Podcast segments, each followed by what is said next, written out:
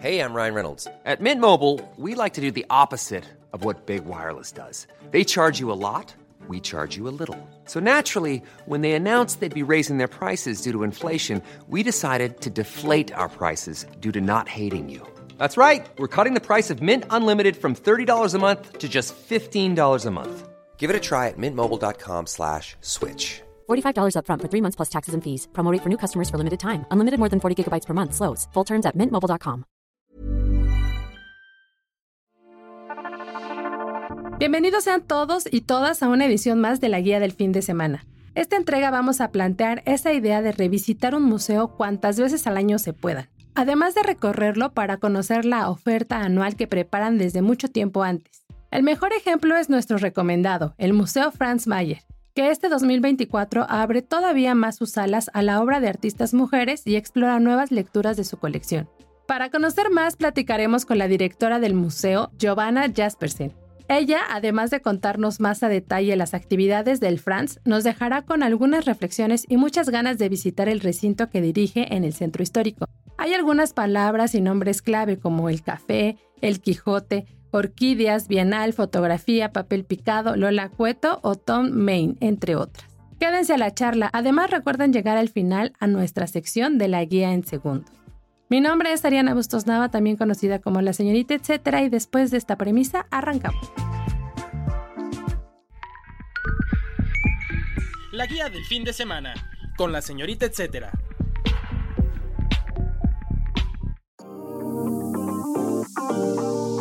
Damos la bienvenida a Giovanna Jaspersen, directora del Museo Franz Mayer. Listo, pues muchísimas gracias por tu tiempo para platicar aquí con nosotros en la guía del, del fin de semana, Giovanna. No, muchísimas gracias a ustedes por la invitación y por el interés y todo lo que hacen por la difusión de los espacios. Muy bien. Oye, pues sabemos que este año en el France hay algunas líneas temáticas que, que son, bueno, les voy a decir tal cual, que es el diseño nacional internacional, mujeres, ¿no? En las salas del France.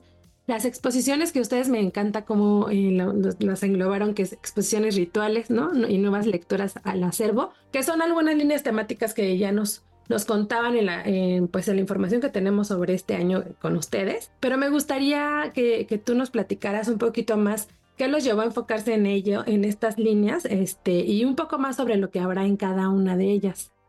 Y claro, sí, de hecho tratamos un poco como de ir ordenando nuestra, nuestra programación, como dices, como para tener muy claras cuáles son nuestras líneas y también para justo el poder ir trabajando de la mano con nuestras audiencias, ¿no? Las exposiciones rituales, por ejemplo, como tú lo llamas, justo son esas exposiciones a las que sabemos que las personas regresan año con año y que en muchas ocasiones son audiencias que hemos tenido con nosotros durante muchísimo tiempo. El caso más emblemático, por ejemplo, es WordPress Photo, que llevamos siendo la casa de WordPress Photo en México durante los últimos 25 años. Y bueno, estamos iniciando el año con Notre Dame en México, que es una exposición que a través de una visita aumentada y de ciertas ventanas en el tiempo nos permite hacer un viaje por Notre Dame, pero no únicamente por Notre Dame hoy, o por el incendio o por la restauración que está teniendo ahora la catedral, sino que nos permite irnos 850 años para atrás y poder ver, por ejemplo, cómo fueron los primeros trazos de la catedral, qué sucedió con los orfebres, cómo se, cómo se trabaja en relación al talento y las personas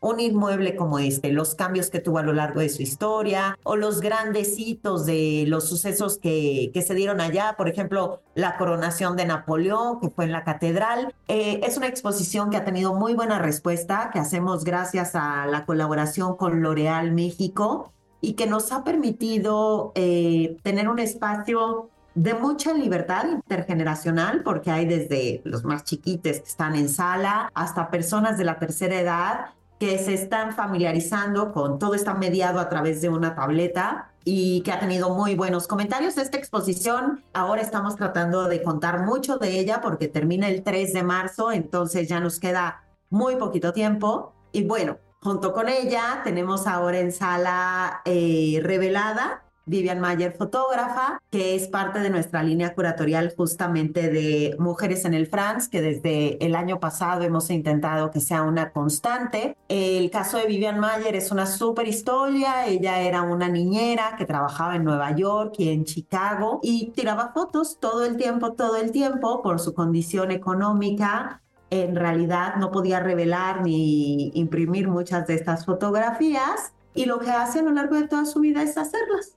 Una vez que ella fallece, en el, ella nace en el 26 y en el 2008, ya habiendo ella fallecido, se compra en un remate el acero y se encuentran más de 100 mil negativos y con ellos se descubre a una de las más grandes fotógrafas en la historia de la fotografía a nivel mundial es una exposición que ha estado en cuatro países, ha estado en, en Corea, estuvo en, en París, estuvo este, en Torino eh, y que ha tenido una respuesta increíble y que esperamos que sea igual en el France. Después de eso arrancamos ya nuestra línea de diseño yendo un poco hacia diseño arquitectónico. En realidad, en muchas ocasiones olvidamos que la arquitectura es parte fundamental también de los ejercicios de vinculación espacial y diseño.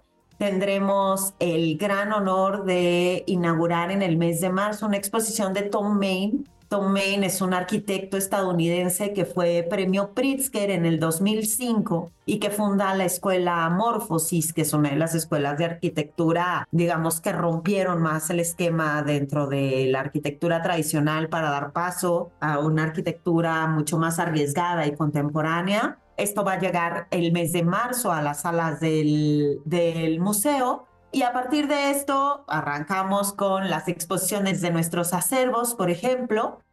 Tendremos en sala a partir del mes de abril nuestra colección de Quijotes. Muchas personas no lo saben, pero tenemos la colección de Quijotes más grande de América y vamos a montar en sala las tintas del Quijote que nos permita mostrar las piezas más, digamos, más preciadas de estos más de 700 ediciones que tenemos pero también nos permite hablar de las artes detrás del libro, de los muebles, de, mm, digamos, toda, toda esta cultura material en torno a la lectoescritura. Es decir, el libro es un producto muy bien diseñado que ha traspasado años y años y años y años, pero además de eso tenemos asociado a la lectoescritura papeleras, tinteros, escribanías, escritorios, hay todo un universo simbólico en nuestras colecciones que nos emociona eh, mucho poder mostrar. Eso me lo imagino como si abrieras el libro y, se, y salieran de ahí mismo todos estos este, muebles, ¿no? Que vamos a poder ver.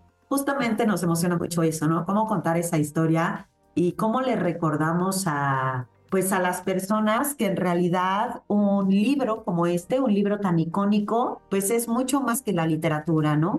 En realidad eh, nosotros tenemos 700 libros que las personas si solo pensaran en la literatura pensarían que tenemos más de 700 libros iguales, pero cuando nos damos cuenta de las inmensas diferencias, nos damos cuenta de que un libro cada edición es también una historia distinta por lo que cuenta materialmente, ¿no? Entonces tenemos Quijotes ilustrados por Dalí, Quijotes ilustrados por Doré, tenemos cantidad de lenguas y países en torno a una misma historia, ¿no? que también es una muy buena oportunidad para pensar en la vigencia de ciertos personajes o de ciertas historias o de lo adelantados que pudieron ser a su, a su tiempo incluso, ¿no? Bueno, después llegamos al verano, en el verano todavía tenemos una sorpresa de una exposición, pero además de eso, pues llega uno de nuestros momentos más esperados del año, que tiene que ver con WordPress Photo. Sabemos que año con año regresa la exposición a nuestro claustro. Este año, además, por el 25 aniversario, tenemos preparadas una serie de actividades. Tenemos mucho entusiasmo de que se anuncien los ganadores y que logremos tener al ganador mundial nuevamente aquí, como lo hicimos el año pasado así como pues ver los materiales que vamos a estar mostrando este año. Esta exposición, además de que regresan las personas año con año, que es en el claustro, que nos permite disfrutar el claustro también de otra manera, eh, de la misma manera de lo que sucede con nuestra muestra de orquídeas, que este año será en mayo, eh, o con la Bienal de Cartel, que es una de las exposiciones con las que cerraremos este año, Los tres casos son muestras que suceden en el claustro del museo, que recibimos gran cantidad de visitantes que nos permiten, digamos, un recorrido mucho más amable, me parece, del, del espacio y de, de la construcción convencional de museo, pues para descubrirlo de manera más, más cercana. Además de esto, tendremos dentro de la línea de mujeres a Lola Cueto. Mostraremos de Lola eh, sus papeles picados, que es algo que poco se ha mostrado. En realidad, Coca, Lola sabemos que eh, se suelen acercar mucho más a ella a partir o de su trabajo eh, plástico o de la literatura o del trabajo que hacía con las marionetas para la difusión de las artes populares. Pero creemos que justo en diálogo con el Centro de Estudios Ruth Lechuga, toda la parte del rescate de las artes populares y cómo ella, así como hicieron otras mujeres de su generación, encuentra otro, otro tipo de lenguajes eh, como puede ser el papel, como puede ser el tapiz, como puede ser incluso el bordado o el trabajo sobre papel para expresar determinadas cosas, ¿no? Que la academia se encontraba en ese momento en el universo de muy de lo masculino y ella y otras mujeres de su generación van encontrando otros caminos. Hacia el cierre de año también tenemos otra sorpresa y bueno, un poco de eso, de eso va el año. En realidad es un año que nos entusiasma mucho en relación a las audiencias porque estamos seguros de que tenemos por una parte las las que ya sabemos son una apuesta segura, ¿no? O sea, la Bienal de Cartel siempre convoca gran cantidad de, personas, pero también creemos que eh, apuestas como la de Vivian Mayer o elementos como Lola Cueto y que sea justo en temporada de Día de Muertos, que sabemos que todos volteamos a ver el papel picado de manera distinta, eh, pues también son una oportunidad para que este año sea muy especial para todos. Oye, y justo, bueno, antes de preguntarte otra cosa que tenía que ver mucho con esto de estar revisitando el museo, que me parece interesante platicarlo, pero justo esta, esta cuestión de poner mucho a las mujeres también en las actividades que van a estar en este año, me hizo pensar como en nombres, ¿no? Que, que recién me tocó ir a ver la expo de Alejandra España, ¿no? Eh, Vivian y Lola, entonces quería saber si, si tú te las imaginas como en diálogo, o sea, pensando en que son a lo mejor las tres mujeres hasta ahora que se sabe que va, a haber este, muy importantes o que han estado o van a estar en las actividades de este año, ¿te las imaginas como a través de, es que a mí me gusta mucho pensar que pues son distintas generaciones técnicas también muy distintas y, y, cómo podría ser este diálogo entre ellas, entre Alejandra, Vivian y Lola, ¿no? Si hay como ahí algo que tú las podrías poner a dialogar o cuál crees que sea como su punto este neural, no sé, a lo mejor si se encontraran ya pensando en una cosa muy este pues fantasiosa de mi entre parte. Las, entre las tres, yo no lo había pensado así, pero creo que es muy linda o sea, el enfoque que le das, creo que tendría que ver con, con las artes como un espacio de libertad, ¿no? Como este, el espacio creativo como un espacio de libertad y de existencia. Lo platicábamos con Vivian. O sea, Vivian, los ejercicios de autorrepresentación que hace, en realidad, contrario a lo que sucede con la selfie contemporánea, en la que las personas buscan verse a sí mismos, en realidad Vivian no se veía y la fotografía era su manera de existir en el mundo, ¿no? Las, las nanis de su época eran eh, muy invisibilizadas, eran siempre, digamos, personajes periféricos. Bueno, lo seguimos viendo con muchas de las niñeras, las familias que aún tienen niñeras en el seno familiar, y la fotografía era el espacio donde ella existía, ¿no? Ella era eterna migrante, vivía en las casas de las familias con las que trabajaba, no tenía una casa propia, no tenía un espacio. O sea, hay una cosa en relación a cómo el, espacio creativo se vuelve un sitio donde puedes encontrar un lenguaje de libertad.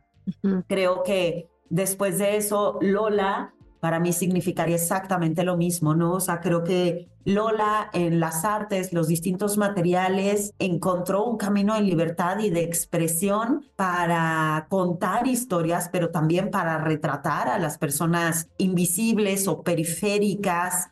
El retrato que hace Lola en sus papeles picados, los personajes tienen que ver con un entorno que regularmente no se llevaba a la vista y además mucho menos eh, a través de papel picado. Y creo que si pasamos a la última generación y vemos el trabajo de Alejandra España que ahora tenemos en sala, vemos, sí, una mujer ya en condiciones, digamos, socioculturales totalmente distintas, pero al mismo tiempo está encontrando justamente en estos materiales muchísima libertad, ¿no? O sea, está tomando muchísimos materiales distintos, toma igual la cerámica que las fibras, que el textil, que el libro, los mapas, la plata, y puede tomar desde una pequeña escultura en resina semitransparente y convertir esos mismos personajes en personajes inmensos en el claustro, como los que ahora viste en nuestro claustro, y creo que es un camino, ¿no? O sea, es como, yo las vería como justo como el, como el camino que hemos seguido todas las mujeres que hemos ido, pues teniendo la voz que antes no se tuvo, ¿no? O sea, que hemos ido logrando el privilegio de tener voz, ¿no? Creo que eh, trabajos como el de Vivian, a pesar de que se descubriera post-mortem,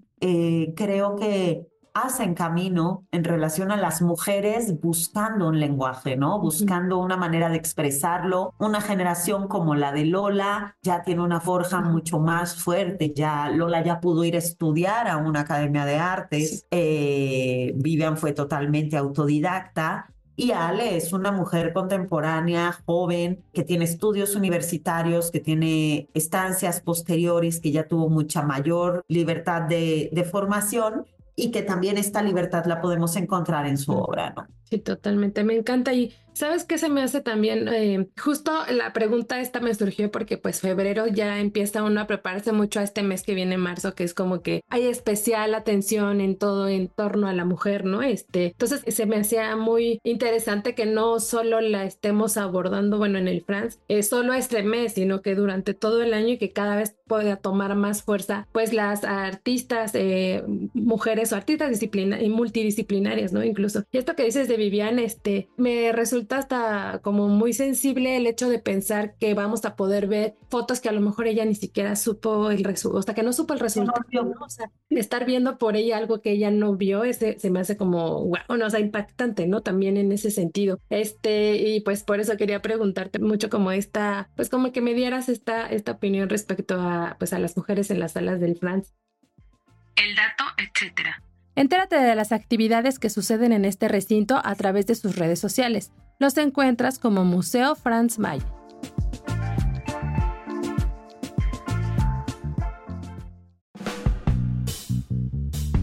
Continuamos la charla con Giovanna Jaspersen, directora del Museo Franz Mayer. Y bueno, como te decía, también otra, otra cosa que me surge es esta cuestión de por qué es importante revisitar un museo varias veces al año. Y, pensando en que lo que quiero es que los escucha si ya son como frecuentes a visitarlos a ustedes o a lo mejor han ido una vez y digan no ya ya fui y ya no voy a regresar en no sé cuánto tiempo porque obviamente la oferta igual puede ser demasiada pero pero que también contemplen pues imagínate todo lo que ustedes ya tienen bajado para este año cuánto tiempo les llevó no organizarlo y que además, pues esto, como la de esta importancia, decían, repito, ¿no? De revisitar un museo varias veces al año, eh, de no quedarnos con esta idea de que solo vamos una vez y ya no volver, ya no volvemos hasta el próximo año, ¿no? Este, poco por ahí lo que me sí, bueno, a quienes, a quienes frecuentan el museo, la primera así, invitación, acento y subrayado es a que se afilien al museo. La comunidad de, de, afiliados, la verdad es que cada vez es más sólida, es más constante y tiene muchísimos beneficios y les permite que puedan entrar cuantas veces quieran a lo largo del año, que puedan venir un momento, que puedan ver un pedacito de una sala, regresar otro día. Es un poco, de hecho, nuestra, nuestra afiliación individual se llama de casa, ¿no? Y justamente teniendo este sentido de que se puedan sentir en su casa y que puedan entrar y salir el tiempo y las veces que así lo, lo quieran, es lo que estamos buscando. En realidad los museos por lo menos para mí, creo que para muchas de las personas que, que, los amamos como espacios, como ámbitos, pues más allá de las exposiciones son espacios donde puedes caminar, donde puedes pensar, donde puedes observar, donde puedes contemplar Creo que también cuando demos a este salto de no pensar que vamos únicamente a ver una exposición de inicio a fin, sino que hay muchísimas otras cosas. Podemos venir a tomarnos un café, podemos pasar a comer,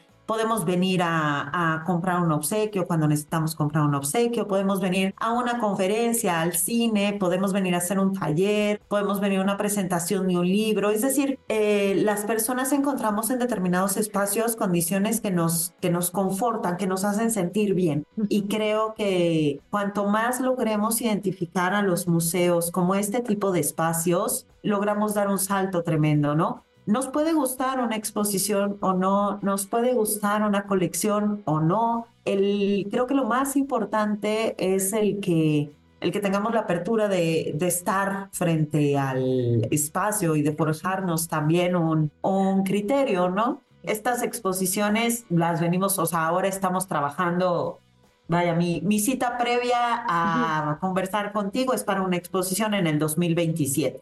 Entonces, los equipos estamos trabajando todo el tiempo, o sea, tenemos que tener un, un, ojo muy buen puesto en el presente y las personas que entran todos los días y quién está en nuestras salas y lo que nos cuentan de las exposiciones que ya están allá, pero el otro ojo siempre tiene que estar en el futuro, en la inauguración del próximo mes, pero también en la programación del próximo año, porque es únicamente ese el camino para que una persona no necesite ver qué hay en el museo para venir. O sea, yo tengo muchos museos a los que no tengo que checar la, la cartelera. Sé que si voy va a haber algo que me guste porque sé que ese museo está programando para mi perfil. Y nos hemos preocupado mucho por conocer a las audiencias del France, lo que nos dicen en redes, lo que nos dicen en los libros de visita y saber que estamos programando para ellos y con mucha responsabilidad para que puedan venir cualquier día del año, cualquier día de la semana y que sepan que hay algo que les va a gustar. Está perfecto, me encanta. Además, eh, ahora que, bueno, que justo me tocó ir a visitar esta expo de Ale, este, me gustó mucho estar esperando la entrada y, recordar todas las veces que he, ido o hasta anécdotas alrededor, ¿no? Este, del museo. Creo que eso, eh, pues hay pocos espacios que, que tienen como ese impacto, ¿no? En la gente y creo que tiene que ver también con lo que dices, que que justo dentro el, el solo museo ya es como parte de tu historia, ¿no? Finalmente. Oye, ya casi para terminar la charla, me gustaría, justo ahora como medio lo mencionaste, pero que la gente o que también yo entienda un poco cómo es esta logística de poderse afiliar a los amigos de France para también considerarlos y ya este ahora sí que tu, tu membresía de, de cliente frecuente, no sé, de visitante frecuente, pero que nos platiques un poquito más de qué trata este, este programa. Y tenemos un programa de afiliaciones que rediseñamos el año pasado. Lo que tratamos es que fuera un programa de afiliaciones muy cercano, que no implicara estos montos tremendos, porque justo lo que queremos es poder hacer una comunidad sólida. Tenemos desde afiliaciones para estudiantes para que puedan venir a la biblioteca a trabajar, hasta eh, afiliaciones para personas del gremio que las pensamos para pequeños emprendedores del mismo sector creativo, ¿no? Pequeñas empresas de diseño, pequeñas casas de eh, despachos de arquitectura. Eh, tenemos desde afiliaciones individuales, que en realidad eh, me parece que una afiliación individual son 700 pesos.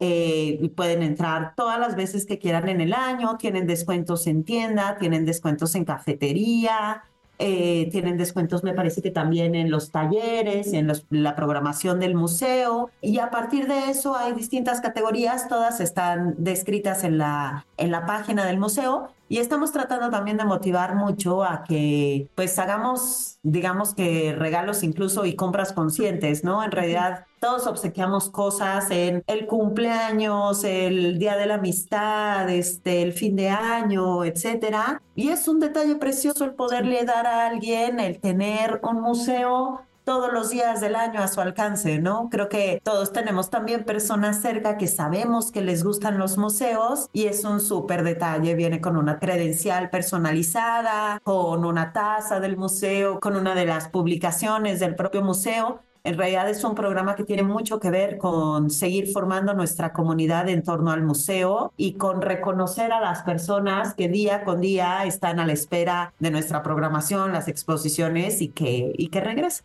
Oye, también igual, ah, por ejemplo, están las noches de museo, ¿no? Que están también haciendo varias dinámicas muy divertidas. Alguna vez me tocó ir encontrarme ahí gente con pelucas en el, en el metro y ver que se vagaban ahí para el museo. Entonces, para que no pierdan de vista, yo les estaré poniendo enlaces para redes sociales y para la página para que también esté ya eh, lo que nos mencionaste del programa de afiliaciones de Amigos de France para que ahí la gente vaya y, estar pendiente también de sus redes sociales, ¿no? Este, y pues, pues creo que con esto terminaríamos la conversación. No sé si quieras agregar algo más. Pues creo que eso, Ana, que creo que la recomendación siempre es que vayan a los museos, ¿no? Todos nos preguntamos siempre qué podemos hacer por la cultura, los artes, las artes y, y los espacios, y no hay nada mejor que ir. O sea, en, eso está la gran diferencia entre museos vivos y museos para el futuro o, hablar de las instituciones en pasado. Entonces yo siempre trato de motivar a que vengan, que la pasen bien, que recuerden que son espacios de gozo, que le quitemos un poco este peso y desacralicemos un poco los espacios para que los disfrutamos. El dato, etcétera. Demuestra tu amor por el Franz Mayer y afíliate a algunos de sus programas por ejemplo, los que se proponen a través de amigosdefranz.franzmayer.org.mx.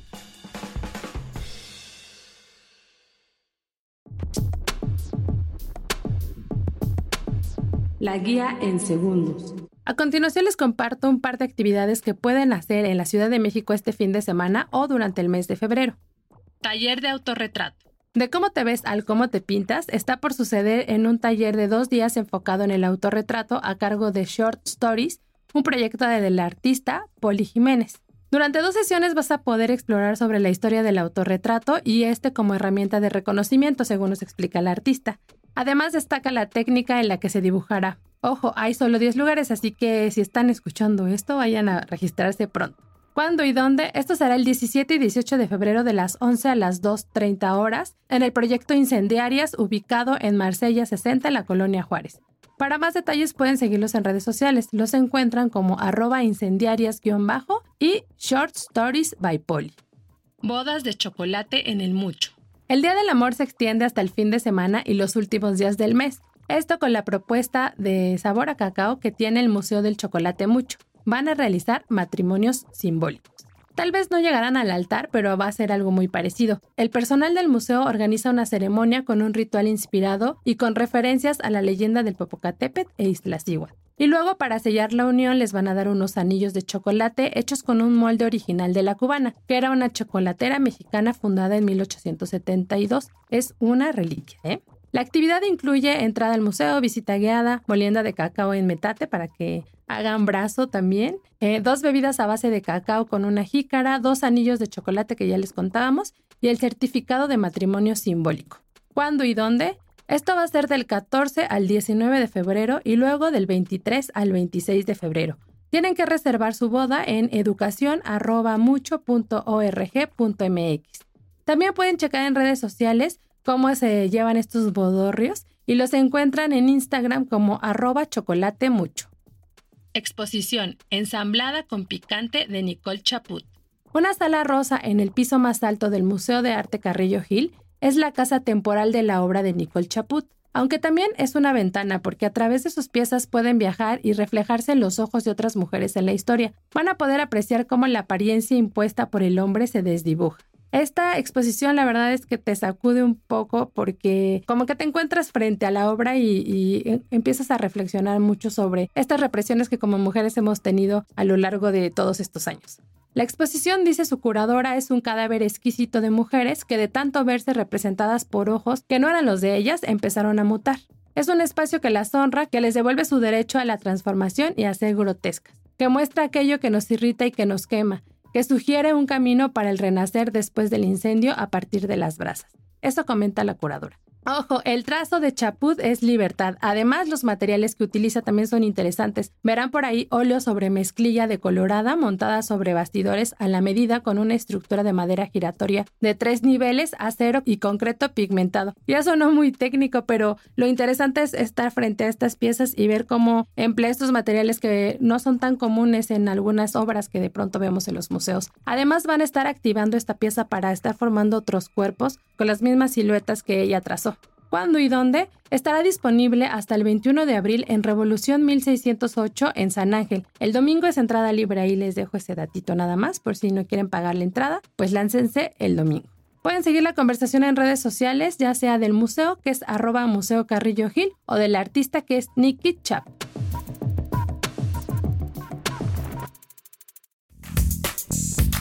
Así llegamos al final de este episodio en la guía del fin de semana. Espero que hayan disfrutado mucho la charla con la directora del Museo Franz Mayer y que se den una vuelta no solo una vez al año, sino todas las que puedan. Aprovecho para agradecerles por darle play cada jueves a este espacio y recuerden que la próxima semana hay un nuevo episodio y no es por spoilear, pero tenemos un proyecto muy interesante que cumplió 15 años ya em, de presentarse en los escenarios. Si tienen algún comentario o sugerencia sobre este espacio, los que se generan desde la Organización Editorial Mexicana, pueden escribirnos a podcast.com.mx. También recuerden que estoy pendiente de sus comentarios y sus recomendaciones a través de mis redes sociales. Me encuentran como la señorita etcétera en Facebook, Instagram y Twitter. Gracias también a las productoras de la guía del fin de semana, Natalia Castañeda y Hanani Araujo. Nuevamente, gracias, gracias, gracias, muchas gracias por los plays. Hasta la próxima.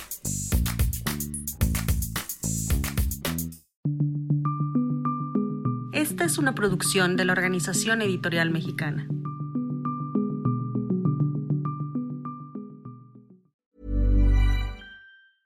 Mom deserves the best, and there's no better place to shop for Mother's Day than Whole Foods Market. They're your destination for unbeatable savings, from premium gifts to show-stopping flowers and irresistible desserts. Start by saving 33% with Prime on all body care and candles. Then get a 15-stem bunch of tulips for just $9.99 each with Prime. Round out Mom's menu with festive rosé, irresistible berry chantilly cake, and more special treats. Come celebrate Mother's Day at Whole Foods Market.